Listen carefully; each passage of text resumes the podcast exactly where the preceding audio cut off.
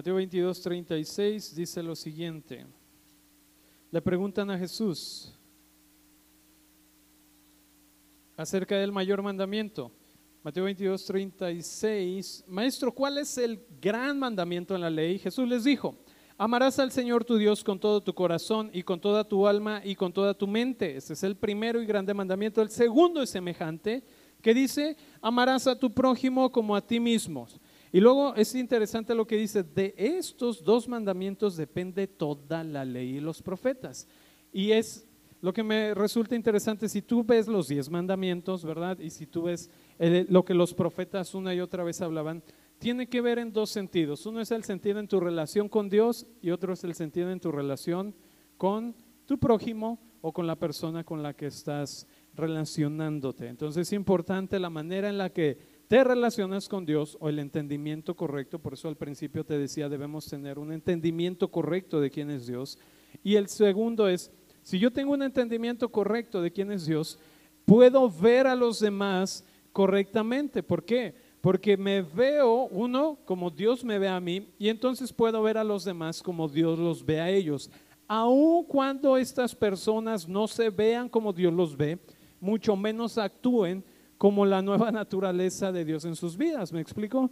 Eso no quita el hecho de que todos hemos sido escogidos en Cristo. Ahora bien, ¿cómo construimos relaciones sanas? Porque todo el día, todo el tiempo, y conmigo en todo tiempo, estamos en relación con tu vecino, con tu esposo, con tu esposa, con tu hijo, etcétera. Todo el tiempo, en todo momento, tú estás en una relación. Pero ¿cómo, ¿cómo vamos a construir relaciones sanas? Y les comentaba, semanas anteriores hemos ido caminando acerca de que somos personas poderosas o el entendimiento de la naturaleza de Dios en nuestras vidas nos ha empoderado porque el Espíritu de Dios dice, no habéis recibido espíritu de temor, sino espíritu de poder, de amor y dominio propio. Entonces, esto que es, tengo la libertad para caminar en el poder del amor. Es lo que ha sido dado a nuestras vidas. Tengo la libertad para caminar en el poder del amor. Y de esta manera entiendo la naturaleza de Dios en mi vida o esto me empodera para que entonces yo pueda caminar en dominio propio. Ahorita vamos a ver a qué se refiere dominio propio. Y entonces, hay algo importante que para, para introducir este tema. Toda relación, sobre todo vamos a estar hablando de las relaciones de familia, ¿verdad? Y las relaciones más cercanas. No todas las relaciones deben estar en el círculo más cercano a ti, porque no funciona así. Hay muchas, tú tienes compañeros de trabajo, tienes amigos, tienes conocidos, ¿verdad? Pero no todos forman parte de tu círculo íntimo o tu círculo más cercano. ¿Quiénes forman parte de tu círculo más cercano o tu círculo íntimo? Pues tu esposa, y tus hijos. Esa es tu familia. ¿Me explico? Esposa e hijos. Ese debe estar en tu círculo más cercano, más íntimo. Después tenemos a tus familiares, ¿verdad? Tu papá, tu mamá y tus hermanos. ¿Sí? Ahora, ¿por qué digo esto? Porque muchos de nosotros podemos tener en el círculo más íntimo y más cercano a nuestra mamá, nuestra papá, nuestra papá, ahí nomás, nuestro papá, nuestra mamá, nuestros hermanos en el círculo más íntimo. Ahora, ¿qué quiere decir esto? Aquello que está en el círculo más cercano, más íntimo, es aquello que tú priorizas. No sé si recuerdas, la semana pasada estuvimos acerca de cuidar tu huerto, cuidar las prioridades en tu corazón. Y las prioridades en tu corazón tienen mucho que ver con qué? Con lo que está en el centro o en, lo más íntimo, en lo más cercano. ¿Me explico? Quiere decir que si en mi círculo íntimo, cercano, tengo a toda, vamos a decir, a mis hermanos, a mi, a mi mamá o a mi papá, eh, y ahí mismo tengo a mi familia, a mi esposa y a mis hijos, quiere decir que puede haber un conflicto, ¿me explico? Porque cuando yo me he casado, la Biblia dice, serán una sola carne. Entonces, mi familia, mi prioridad como yo como esposo, mi prioridad, tal vez algunos de ustedes digan lo que voy a decir, pero mi prioridad ahorita como esposo no es mi mamá, mi prioridad, ¿sí? Escúcheme bien, ahorita. Mi prioridad es mi esposa y mi hija, porque es el círculo íntimo cercano mío. No quiere decir con esto que no amo a mi mamá. Amo a mi mamá y puedo, puedo responder correctamente hacia mi mamá porque están en otro círculo también cercano. No está en el íntimo, aquí. Está también el círculo de mi familia, hermanos, y yo tengo muchas hermanas, ¿verdad? Y mi mamá. Entonces es un círculo, el mío es un poco más extenso, ¿verdad? Pero ahí están también.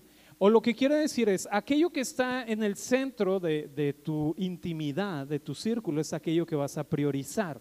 Entonces, si yo tengo en mi círculo íntimo mi mamá, voy a priorizar a mi mamá y esto puede provocar un detalle entre mi esposa y mi mamá. Me explico, porque como las tengo en el mismo círculo cercano íntimo, o así lo he priorizado yo, esto puede provocar un problema.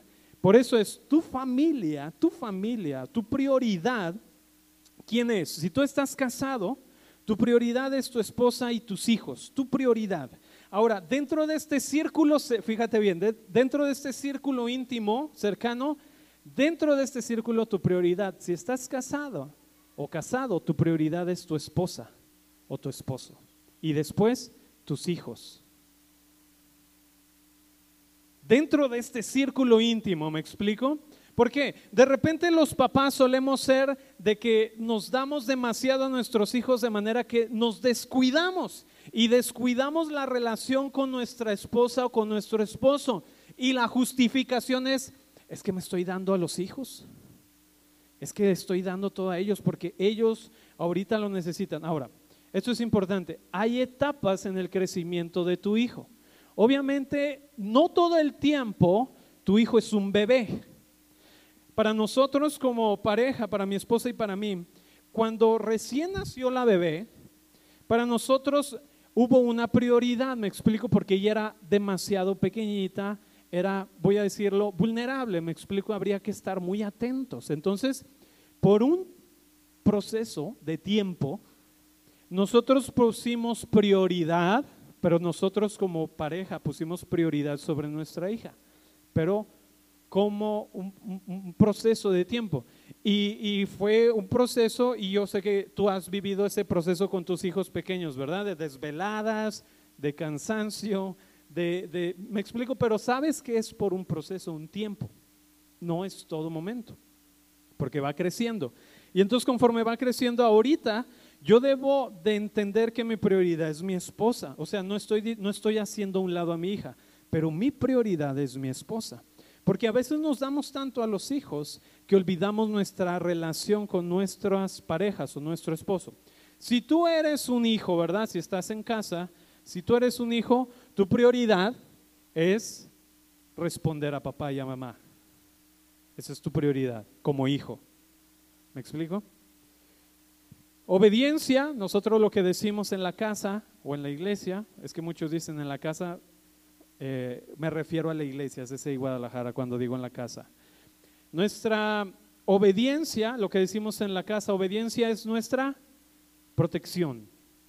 Tal vez no lo entiendes, pero obediencia es tu protección. Entonces, hijo, como tú eres de este círculo íntimo, ¿verdad? De familia, tu prioridad es atender, escuchar. Proverbios dijo, hijo mío, presta atención, escucha la instrucción, la corrección de tu padre y de tu madre.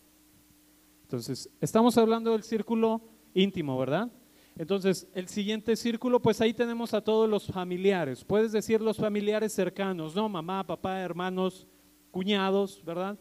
Y luego el otro círculo que seguiría, hablaríamos más o menos como pues de los primos, son familiares, pero no hay tanta relación, ¿me explico?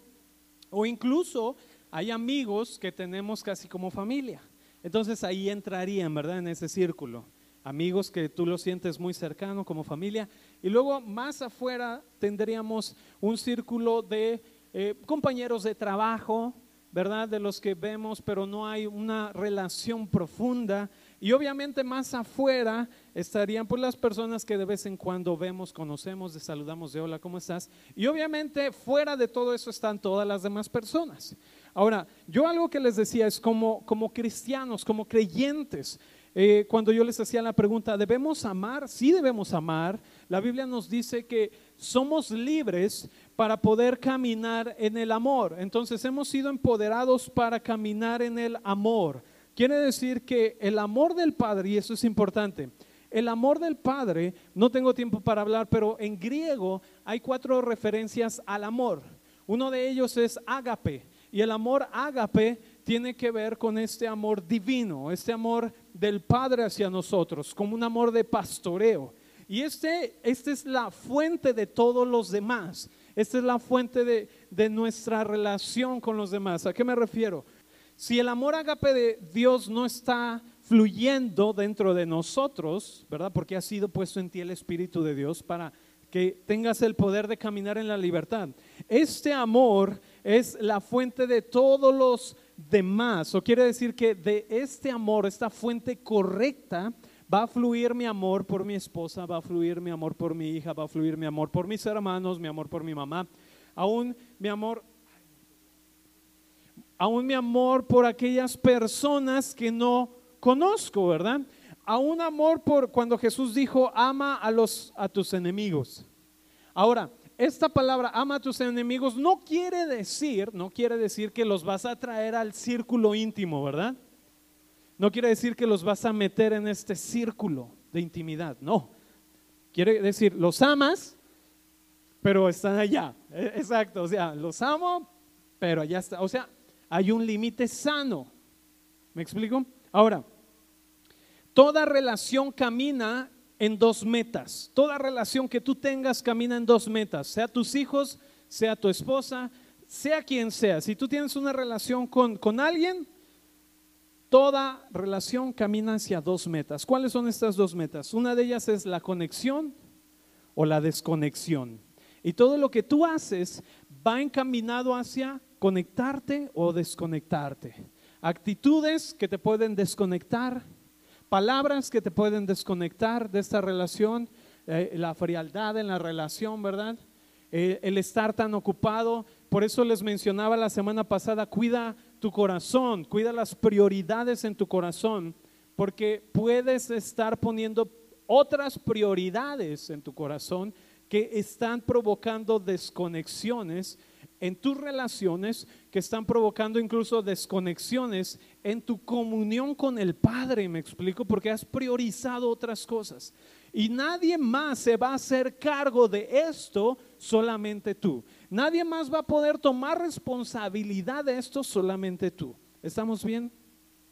Ok, ahora, evalúa hacia dónde va la relación. Por ejemplo, mi esposa y yo hacia dónde va nuestra relación, cuál es la meta. ¿Es la meta conectarnos o es la meta desconectarnos? Si es la meta conectarnos, entonces el día de hoy voy a darte siete em, pilares que te van a ayudar a conectarte o, siete pilares que te van a ayudar a, establecer relaciones sanas para buscar la conexión. Obviamente, si, si no estamos caminando en esto, estamos caminando del lado contrario, o sea, desconexión. A veces actitudes que tenemos con las demás personas es una muestra de que estamos caminando hacia la desconexión.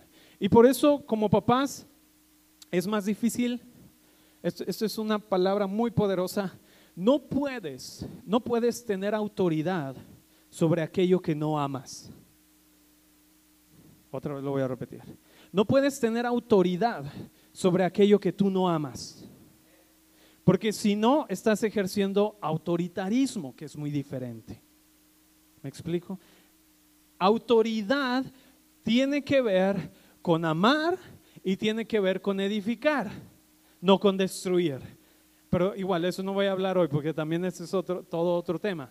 Pero no puedes someterse alguien a ti solamente por temor. O hay dos maneras de que alguien va a someterse a ti, por temor o por amor. Obviamente el temor va a provocar una desconexión. Me explico, es como pues solo estoy aquí porque me da miedo lo que tú puedas hacerme a mí y solamente voy a obedecer por miedo a lo que tú puedas hacerme, pero no por amor. El Padre hacia nosotros, la relación que tú tienes con el Padre no está basada en temor, porque no venimos y decimos, Dios voy a adorar, porque si no adoro, entonces un rayo me va a caer. Ahora, parece, parece de caricatura, pero muchas de las personas tienen esta imagen de Dios. Si no haces lo que Dios te dice, un rayo te va a caer, Dios te va a castigar, Dios no te va a dar, Dios no te va a bendecir. Y entonces traemos en nuestra mente, en nuestro entendimiento, esta mentalidad de Dios, ¿verdad? Buscando el momento en que fallamos para castigarnos, buscando el momento en que fallamos para ah, un rayo te va a caer del cielo o cuando te enfermas, ¿verdad? Viene alguien y te dice, ah, estás enfermo porque seguramente pecaste. O estás así en esta situación porque seguramente algo hiciste. Debes, y, y luego la expresión que a veces usamos, acércate a Dios, ¿verdad? pídele perdón y acércate. Asumimos, asumimos que cuando a alguien le va mal es porque, uno, porque Dios dijo, ah, a este le toca, ¿verdad? Porque se portó mal y entonces a, veces tienen este temor de acercarse a Dios porque Dios les va a reclamar, ah, ¿te acuerdas esta vez que hiciste esto? Ah, por eso estás así. Obviamente si tu relación es en temor, va a haber control. ¿Por qué? porque no hay amor. El perfecto amor echa fuera todo temor, porque aquel que ha sido perfeccionado en el amor de Dios no está bajo el castigo, sino que está bajo la comunión y la relación. Entonces, tus relaciones pueden estar basadas en temor o en amor. Si están basadas en temor, va a haber mucha, voy a decirlo de esta manera, codependencia uno de otro, cuando hay temor. Porque yo necesito que tú me suplas mis necesidades. ¿Y la otra persona qué crees que va a decir? Pues yo necesito que tú me suplas mis necesidades. Y entonces va a ser una relación, por ahí las, frases del día de hoy, ¿verdad? Una, una relación tóxica. Porque no hay realmente amor, hay una dependencia. Hay una expresión que dice, no todo lo que brilla es oro y no todo el oro brilla. Y yo lo que te diría con esto es, no todo es amor. Y lo que muchas veces para ti no parece amor es amor. ¿Por qué? Porque muchas veces la disciplina parece que es como, es que no me amas, por eso me, me dices esto. No me amas, no me quieres, por eso eh, quieres que haga esto. ¿Verdad? Sobre todo, de repente los hijos cuando se da una instrucción o una orden. Me odias, no me amas, ¿verdad? Porque piensa que estás en contra de él. Pero no, es por amor que tú estás disciplinando. Es por amor que tú estás haciendo eso, no por destruir. Y entonces cuando puedes entender esto y cuando la otra persona puede entender también, no es en temor, yo no, yo no busco controlarte a ti, sino que yo busco que tú puedas crecer a tu potencial, al potencial que Dios te ha dado a ti. ¿Estamos hasta ahorita bien? Ok. ¿Cuál es la base? Hay una base, un fundamento. Ahora sí, no, todavía no. Regrésate ese. El fundamento es amor y aceptación incondicional. ¿Qué se refiere a esto? ¿Cómo es, ¿Cuáles son las cualidades de una relación sana, una conexión sana? Vamos a ver esto. Necesitamos em, evaluar la manera en la que nosotros tenemos nuestras relaciones y de esta manera, una de dos, fortalecer, restaurar o construir relaciones que van hacia una conexión. De la misma manera que tú no edificas una casa sin no haber puesto el fundamento o el cimiento, porque si tú construyes una casa sin cimiento se viene abajo. Es importante entonces poner el cimiento. ¿Cuál va a ser nuestro cimiento? ¿Cuál va a ser el fundamento sobre el cual podemos construir relaciones sanas? Nuevamente te menciono, esto aplica para cualquier tipo de relación. ¿sí? Entonces, vamos a, vamos a ver esto. esto. Esto es importante. El fundamento de una relación saludable es un acuerdo para poner en práctica el amor y la aceptación incondicional. Ahora, aceptación incondicional es esto. Aceptación incondicional es decir a la persona, tú no eres yo y yo no soy tú. Tú puedes ser tú y yo puedo ser yo en esta relación. Porque muchas veces esperamos controlar, cambiar a la otra persona a nuestra manera, a nuestra conveniencia, a como yo lo haría, a como yo digo que se debe hacer y estás haciendo, o, cuando tú mm, tienes esta dinámica en una relación, estás impidiendo que la otra persona pueda ser quien es. Que ella pueda ser ella y tú puedas ser tú. Ahora, ¿quiere decir esto que voy a aceptar todo comportamiento? No. Cuando nosotros hablamos de esta forma de aceptar o aceptación incondicional, no quiere decir, no quiere decir que voy a aceptar de forma incondicional el comportamiento del otro. Más bien significa que no lo controlo. El hecho de no controlar a alguien aun cuando no acepta su comportamiento puede ser algo como lo siguiente. Imagínate tu papá, sobre todo papá o mamá, a quien le toque hacer el quehacer, que, que acabas de trapear, los trastes están limpios, la casa está impecable, y tu hijo viene de haber jugado fútbol o de haber estado en la calle, ¿verdad? Y viene, y, ese día llovió, y entonces andaba en el lodo, y de repente por ahí pisó algo eh, que, se, por el camino, ¿verdad? Cuando tú lo ves llegando, ¿qué haces como papá? Lo amas, ¿verdad? ¿Verdad que lo amas? Pero ¿lo vas a dejar entrar? Le vas a decir, momento ahí, quítate lo que traes antes de entrar aquí. Te amo, ¿verdad? Pero esa caca que pisaste no voy a dejar que entre a mi casa. ¿Me explico? Ahora, la otra persona puede ponerse ah, insistente, puede tratar de forzar entrar, puede buscar la manera de manipularte para dejarlo entrar y te puede decir todos los porqués, déjame entrar, pero ahí es tu responsabilidad decir no. Yo, y estoy poniendo el ejemplo de una casa, pero eh, vayamos al asunto de una relación. Es, te amo y, es como, no estoy diciendo que hagas las cosas como yo, pero no quiere decir que todo comportamiento es aceptable. Es como esto. Si alguien pisó la caca, es decir, mira, te amo, pero hasta que no limpies eso, ¿verdad? Hasta que no estés listo para entrar, te voy a permitir. No, no le estás rechazando. O sea, es como, tú puedes venir aquí, tú puedes entrar a esta casa siempre y cuando tú puedas hacerte responsable de aquellas decisiones que tú tomas, de aquellas actitudes que tú tomas. ¿Y, esto cómo sería? Pongamos un ejemplo un poquito más Ah, complicado, si quieres ponerlo así. Eh, si en una familia, y fíjate, estamos hablando del círculo cerrado, ¿verdad? Papá e hijos. Si en una familia, después de que el hijo crece y todo, si el hijo cae en algún tipo de adicción, sigue siendo tu hijo, ¿verdad? Sigue siendo parte de la familia. Sin embargo, su comportamiento va a estar afectando el círculo íntimo, ¿me explico? Su comportamiento. Le amas, pero necesitas que él o ella pueda hacerse responsable o entender la responsabilidad de las decisiones que está tomando.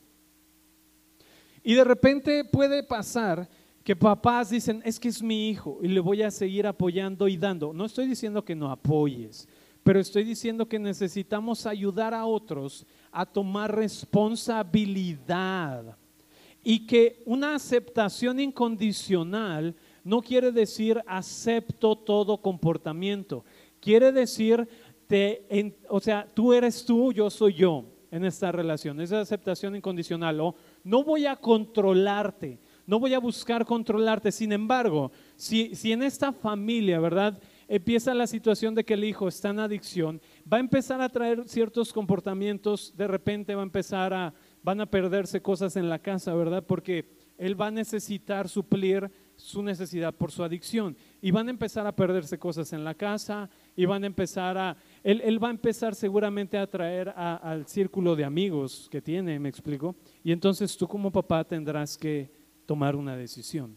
Te amo, pero también mi responsabilidad es proteger quienes están aquí. ¿Me explico?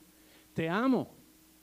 No busco controlarte o esta parte de aceptación incondicional, pero el comportamiento que tú estás teniendo no permite que puedas estar en este círculo. No permite este comportamiento. Entonces necesito que hasta que no limpies, es lo mismo, hasta que no limpies la popó, ¿verdad? Vas a poder entrar, te sigo amando, pero el asunto del comportamiento es, es importante. Entonces, ¿qué hacemos? Pues seguramente el papá en esta situación tendrá que cambiar las chapas de la casa, ¿me explico? O tendrá que hacer ajustes. Tal vez si le daba dinero ya no va a hacerlo. No quiere decir que ya no lo ama. Pero como no lo controla, porque como papá podría decir, pues yo lo, yo, lo, yo lo voy a traer y yo lo voy a llevar y yo me voy a hacer cargo de él. Ok, pero no puedes hacerte responsable de sus decisiones o no puedes tomar tú las decisiones que le corresponden a él.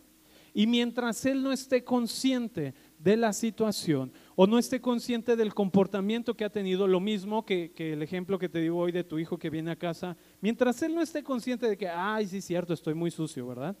Mientras él no pueda ver eso, él va a decir, no, es que me odias y no me dejas entrar, es que quieres que me muera aquí afuera, es que quieres que me dé frío, quieres que me enferme, ¿me explico? Va a justificar, va a buscar controlarte, va a buscar manipularte para obtener qué? Lo que quiere.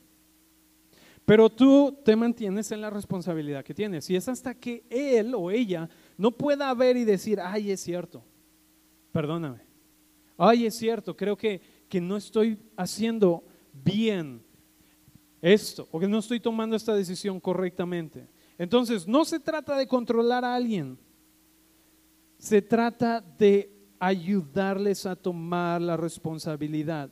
Entonces, obviamente nosotros tenemos que caminar en la libertad del poder, del amor que está en nosotros. El Espíritu de Dios está en tu vida. Entonces dice, el Espíritu de Dios te ha dado poder para que tú puedas caminar en esta libertad de amor tú lo sigues amando. Sin embargo, como el ejemplo de la casa, pues tú necesitas que limpie el excremento que, pisó, que se quite a lo mejor la playera o el pantalón antes de entrar a casa. Me explico, está mojado, está sucio y tú lo vas a recibir adentro en casa.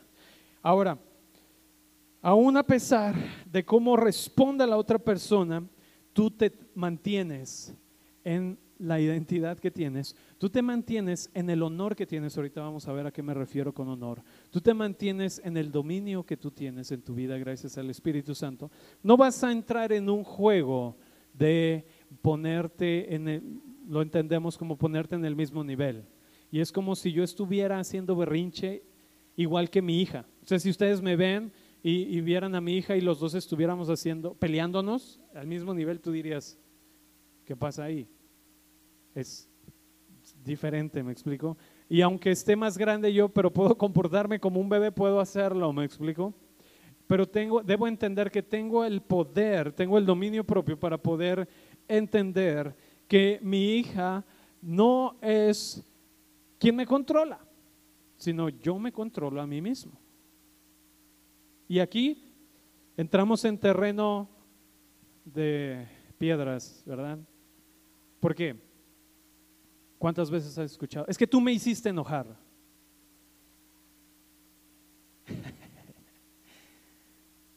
es que tú lo provocaste. Tú me haces enojar. Tú me haces triste. Tú me haces... Estás diciendo que la otra persona tiene mucho poder sobre ti. Porque lo que estás diciendo es, lo que tú hagas me está definiendo a mí.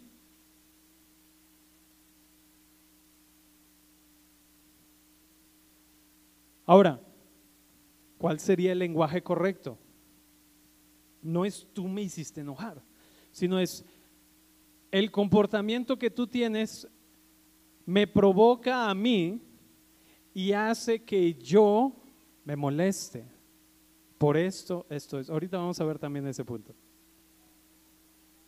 siendo sincero. No solamente diciendo, es que tú me haces enojar. Es que tú tuviste la culpa.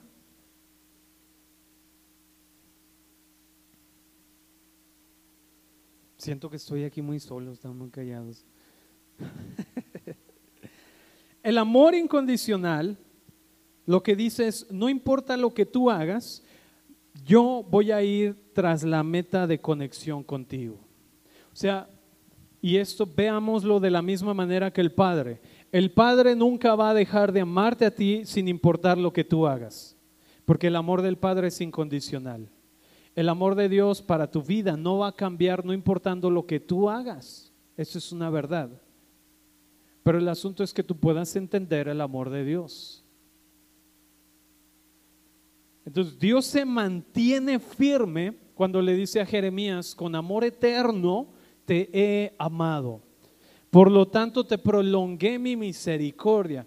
Dios siempre ha mantenido su palabra y ha sido firme en decir, no importa la manera en la que tú respondas hacia mí, yo siempre voy a ir a buscar la conexión contigo. Entonces, esto es una manera de que debemos, no una manera, esta es la forma en la que debemos entender a qué se refiere caminar hacia la conexión. Y, esto yo he podido irlo viendo ahora con mi hija. De repente mi hija tiene sus pequeños arranques de berrinche, ¿me explico? Y si yo me engancho con su berrinche y le digo, hija, tú me hiciste enojar y por eso te pegué y por eso, si yo me engancho con sus arranques de berrinche, ¿sabes? Mi hija de un de repente está así, de un de repente está como, te amo. ¿Me explico? o sea, porque es una bebé. Y de repente no quiero nada. Y de repente sí quiero. Entonces, si yo me engancho mucho con, con sus cambios, yo voy a estar igual que ella, ¿me explico? Voy a estar también así como que sí, no, y luego no, y ahora sí, y ahora no, y ya no te quiero, y ya no me hables. ¿Por qué? Porque yo voy a estar también en el mismo juego de control, de dominio, porque ella sabe que muchas veces tu manera de obtener las cosas es como llorando. Un bebé, ¿cómo obtiene las cosas? Un bebé que no habla, ¿cómo lo hace? Llorando. Si un bebé recién nacido llora, ¿qué haces? Ah, tiene hambre. No, ah, le duele la panza. No, ah, tiene sueño. No, ahí estás adivinando, ¿verdad? ¿Qué es lo que le... Ah, el pañal, hay que cambiarlo. Hay que... Y entonces hay mucha atención al bebé porque el bebé es la, la única forma que sabe comunicarse. Y está bien porque es un bebé. Pero va creciendo y de repente aprende que todo puede obtenerlo a través de berrinche. Y entonces vuelve su única forma de comunicación.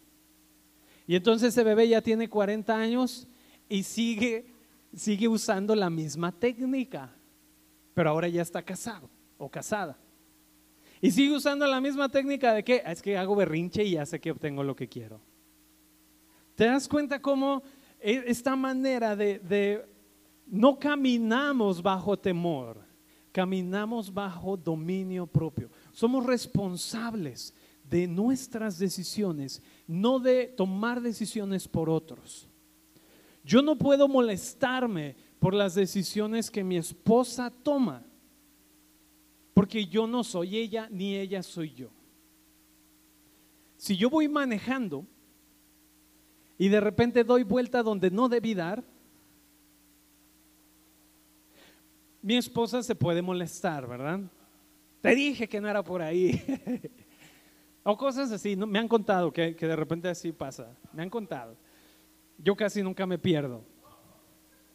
El tío Tours me dicen.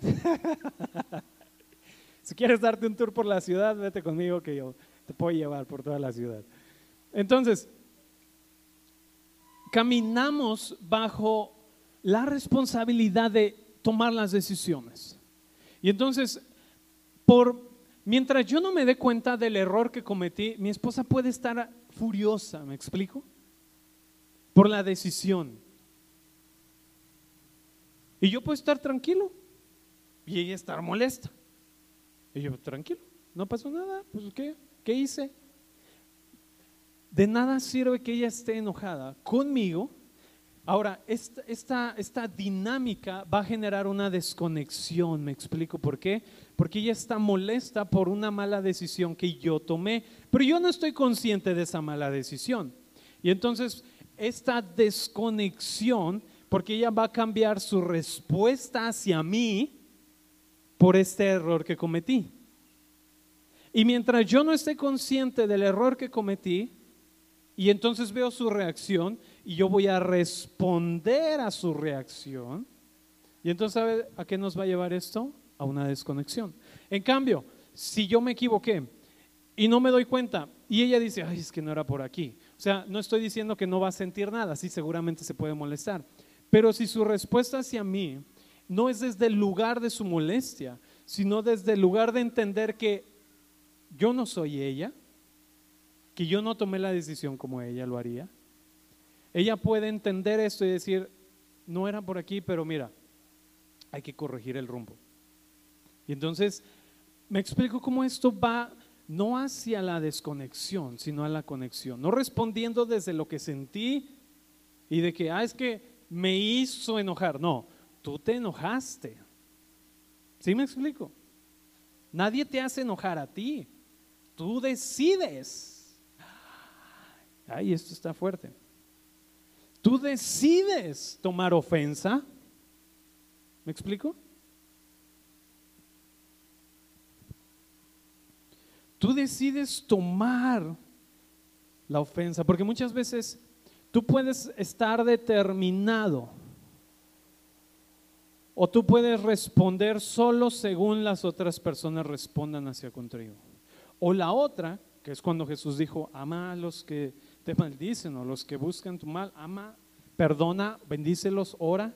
O sea, camina en ser una persona empoderada, en ser una persona firme en lo que eres. En el sentido de que lo que tú hagas o la manera en la que tú respondas, no me voy a enganchar. Es el ejemplo que les daba con mi hija. No me voy a enganchar con ella en sus cambios de estado de ánimo si se levanta y se levanta como enojada, ¿verdad? Y yo no me engancho con su estado de ánimo o con su manera que ella tiene ahorita, o si de repente está muy contenta, pues podemos disfrutar un momento, ¿verdad? Pero tampoco estoy tan enganchado en ese momento. Y luego cambia y de repente es otra manera. Y luego cambia, ¿sí me explico? Yo me mantengo firme hacia ella. ¿O es lo que debemos hacer? Porque muchas veces estamos igual que los bebés, ¿verdad? Nuestros hijos cambiando según vemos que están y ya de repente ya estamos estresados, estamos frustrados por todo lo que está pasando. Entonces, ¿cómo construimos? Esta base es importante, el amor y aceptación incondicional. Amor incondicional, aceptación incondicional. El amor y aceptación condicional, condicional, muestran que estamos dispuestos a separarnos de nuestra conexión bajo cierta circunstancia. En el momento en el que nos asustamos por algo que la otra persona hizo, dijo, o, nos, eh, o ella se asusta por nosotros, entonces es cuando decimos, no, no, no, ya no. Y es cuando tenemos nosotros o estamos tentados a retener nuestro amor y a desconectarnos. Y entonces esta desconexión lo único que provoca es temor y ansiedad. Y esta distancia se va haciendo cada vez más grande. Por otra parte, cuando nos comprometemos al amor y a esta aceptación incondicionales, protegemos la libertad los unos de los otros. Cada cosa que le ofrecemos a la relación procede libremente de nuestros corazones y no lo hacemos bajo coerción. No lo estoy haciendo para tratar de obtener algo tuyo, lo estoy haciendo porque en esta relación hay libertad de que yo puedo ser yo, tú puedes ser tú. Y no voy a ser definido por tu comportamiento. Yo no voy a ser definido por tu comportamiento. Sin embargo, como dijimos al principio, amor y aceptación incondicional no quiere decir que todo comportamiento debe ser aceptado. Pero no estoy siendo yo definido por tu comportamiento.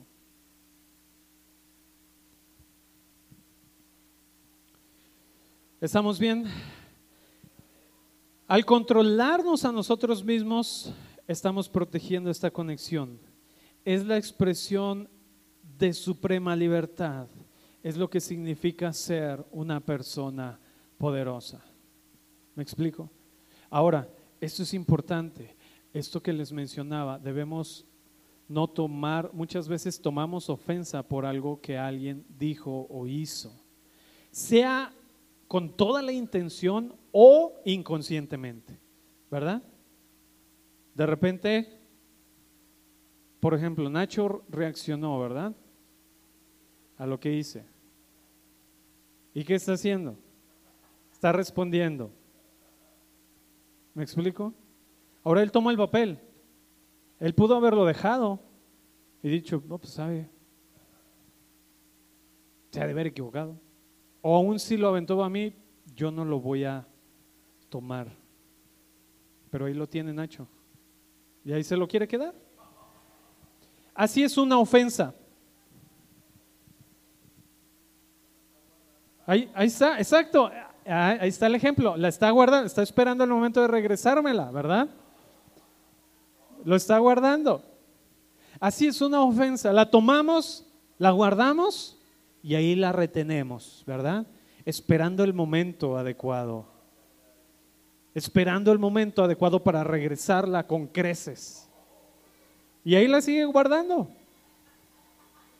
Me explico, se, va a ir a, su casa y seguramente la va a tener.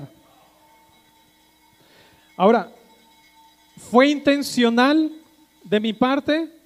Tú no lo sabes. Tú no lo sabes porque a lo mejor le estaba apuntando a Albert y, no fue intencional hacia Nacho. El asunto también aquí es peligroso entrar en el campo de leer la mente. ¿Cuántas veces has entrado en el campo de leer la mente?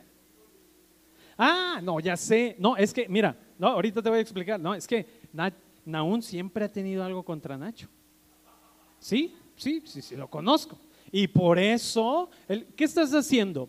Estás asumiendo algo.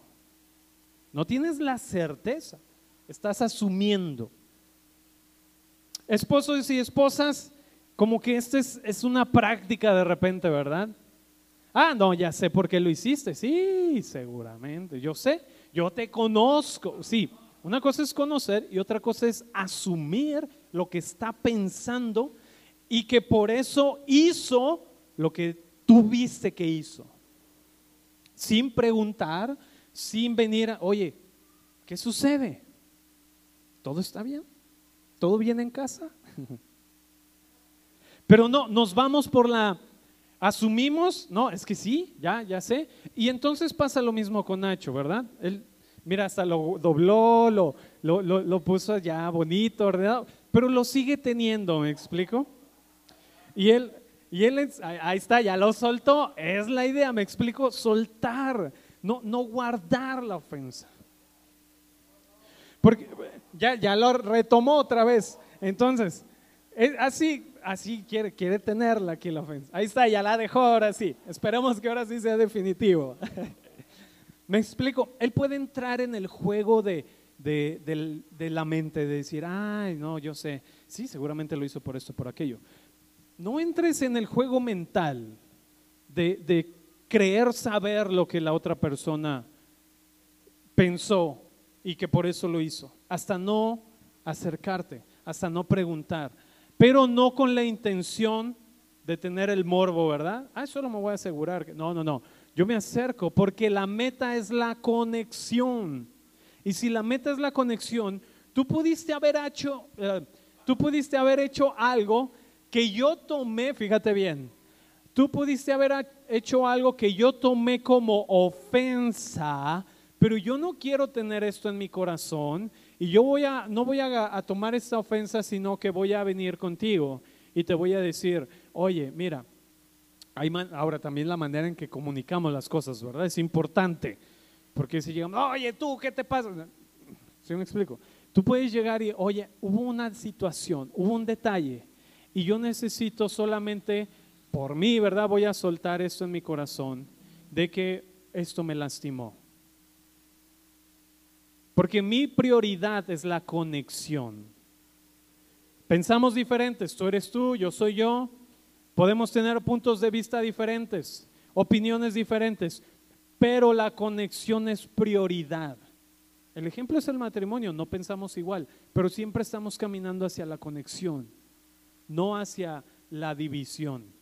Entonces, eh, yo, te recomiendo que si en algún momento tú sientes algo que una persona te esté, tú sientas ofensa o tomes como ofensa, la Biblia dice, antes de presentar tu ofrenda en el altar, ve y, y si acuerdas que hay algo entre tú y tu hermano, deja tu ofrenda en el altar, ve y arregla las cosas y luego regresa.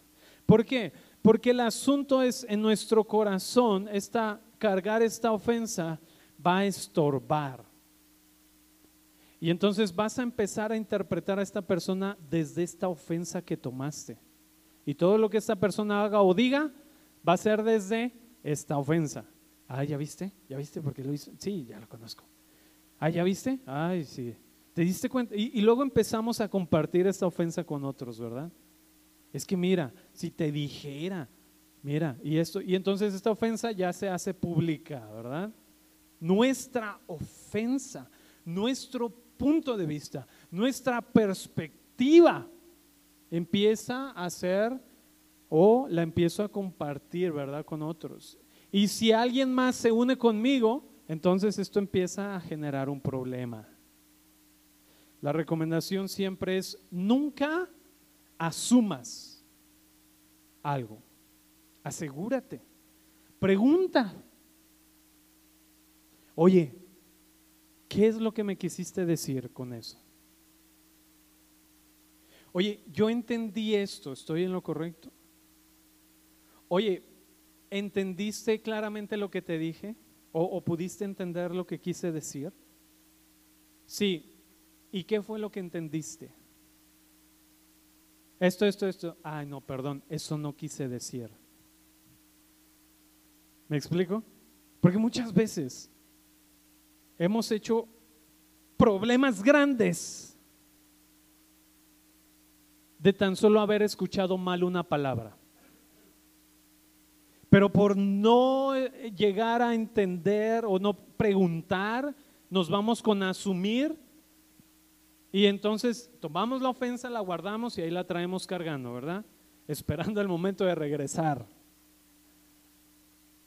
Entonces el asunto es caminamos en esta relación sabiendo que yo no te controlo a ti, yo no tomo las decisiones por ti, solo puedo tomar las decisiones por mí.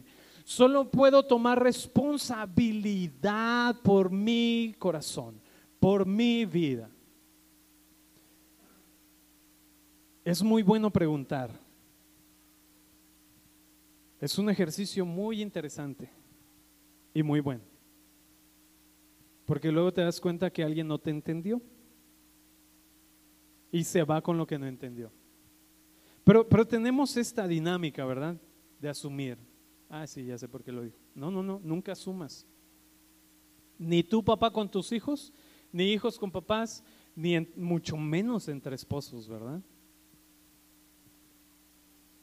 Sobre todo cuando te mandan a la tienda. me explico? no, traes otra cosa. Ah, es que yo entendí que. Ah, eso entendiste. Pero yo no dije eso. ¿Me explico? Entonces, tú eres responsable por esto. Caminamos en este fundamento de amor, aceptación incondicionales. Y esto es lo que nos va a ayudar a tener una relación duradera, resistente, entre esposos, entre hijos, entre hermanos. No tomes ofensa, no guardes ofensa. ¿Me explico? Permite que el amor del Padre fluya todo el tiempo en tu vida.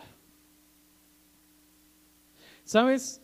Si tú caminas en la libertad que te empodera, el saber quién eres en Dios es la honra de Dios, el honor de Dios para tu vida.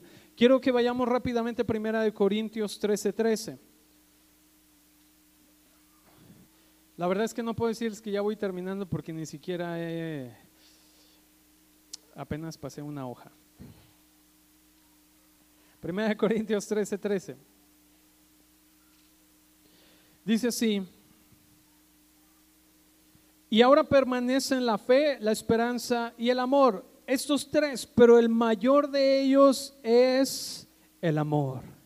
Ahora, este capítulo de 1 Corintios 13, vamos a leer rápidamente los primeros pasajes. Dice, si yo hablase lenguas humanas y angélicas y no tengo amor, vengo a ser como metal que resuena y címbalo que retiñe.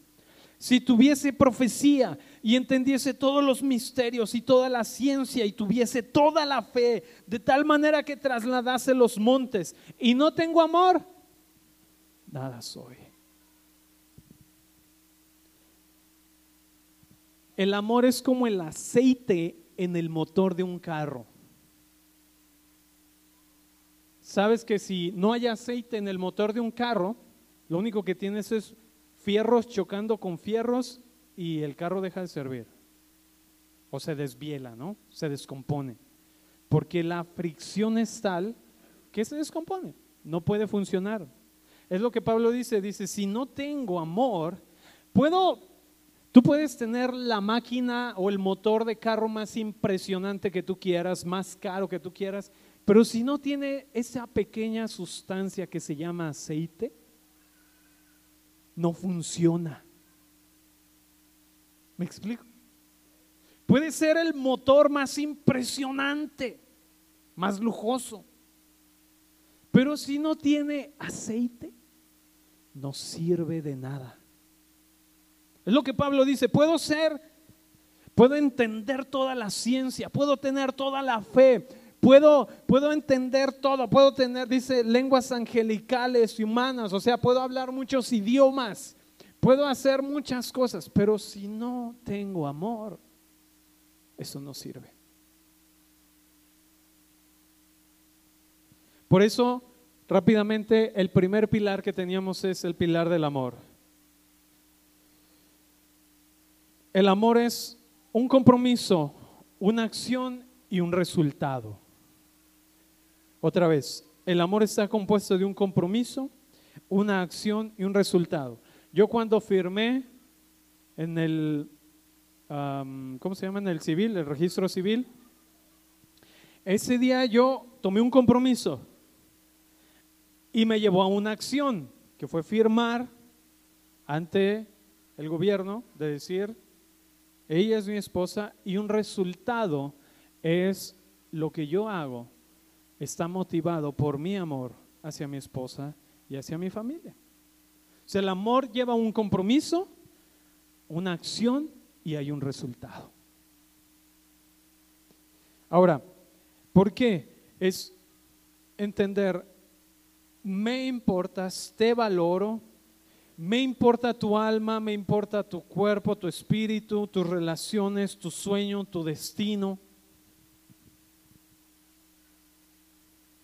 No le puedo decir a mi esposa nada más, me importa tu cuerpo y ya. No, me importa sus sueños, su propósito, su corazón. Por eso hubo un compromiso y me llevó a una acción y hay un resultado. Y entonces todo lo que yo hago o el resultado de mis acciones, el, fíjate bien, el resultado de mis acciones es que ella va a entender mi amor. Porque las acciones que yo tengo hacia ella deben reflejar mi amor. No puedo decirle a ella, te amo. Si me entendiste, ¿verdad? Te amo. Pero no hay ninguna acción que manifieste mi amor hacia ella. Eso, pues no hay ningún resultado. De la misma manera que le digo, te perdono. Y si no hay una acción, que demuestre mi decisión, no hay un resultado. Es te amo y porque te amo, por ejemplo, porque amo mucho a mi esposa, yo sé qué cosas le gustan. Por esta conexión, por esta relación. Y yo sé que puedo sorprenderla con algún detalle y sin decirle palabras, ella va a entender mi mensaje, ¿verdad? Ahora, esposo, esposas, ¿sabes ¿Qué tipo de lenguaje de amor tienen tus esposos? no, tu esposo. Dios santo bendito, ¿verdad? Al rato, el pastor dijo esposos, pues yo ya estoy empezando. no, no, no, no, no, no, no, no, no, no. Entre lo que entienden y entre lo que digo, no, a ver. deben entender eh, ¿cuál, es, ¿cuál es el lenguaje de amor? Si ya los quisiera ver con muchas esposas, ¿verdad? Si con una ya andan que... Entonces, ¿conoces la manera de transmitir tu mensaje de que amas a alguien y que esta persona pueda entender esa manera de amor? Te amo y esta es mi manera o esta es mi acción no por coerción. ¿Sí me Esa es la diferencia. No estoy haciendo esto para manipularte y entonces que tú hagas algo que yo quiero. Eso se llama manipulación. Ya, mira qué bonito regalo te traje, ¿verdad? Oye, fíjate que necesito que... No, hay, tú, hay una coerción, o sea, estás manipulando, estás tratando de obtener algo que tú quieres a través de... Y eso no es amor. Porque el amor incondicional no espera que la otra persona responda. O sea, aun si la otra persona no responde hacia mí, esto no va a determinar mi amor hacia ella. Es lo mismo que Dios. Dios no dice, bueno, yo, yo, a ver, si los voy a amar, sí y solo si ustedes me obedecen, ¿verdad? Si no, pues ahí sí olvídense de mi amor. No, Dios te amó, tú eras amado por, eres amado por Dios, pero desde eternidad has sido amado por Dios, que eso lo llevó a un compromiso contigo, que eso lo llevó a una acción y esa acción la vemos en su Hijo. Su Hijo revela la intención, la acción definitiva de Dios para ti y hay un resultado. Independientemente de cómo tú respondas. El Padre, y la Biblia dice, el deseo de Dios es que todos sean salvos y no se pierda ninguno. Y la salvación es un asunto que Dios tomó en sus manos y por eso dio a su Hijo, para que toda la humanidad fuera salva, escogida en Cristo, pero la respuesta de regreso, ¿verdad?, de nosotros hacia Dios, pues eso es algo que Dios no controla. ¿Estás diciendo que Dios no controla mis decisiones? No. Dios no controla tus decisiones. Porque Él te ha dado la libertad para tomar decisiones. Entonces la pregunta aquí es, ¿la otra persona puede verse amada, entenderse o este mensaje de amor que tú le das hacia ella, hacia tus hijos?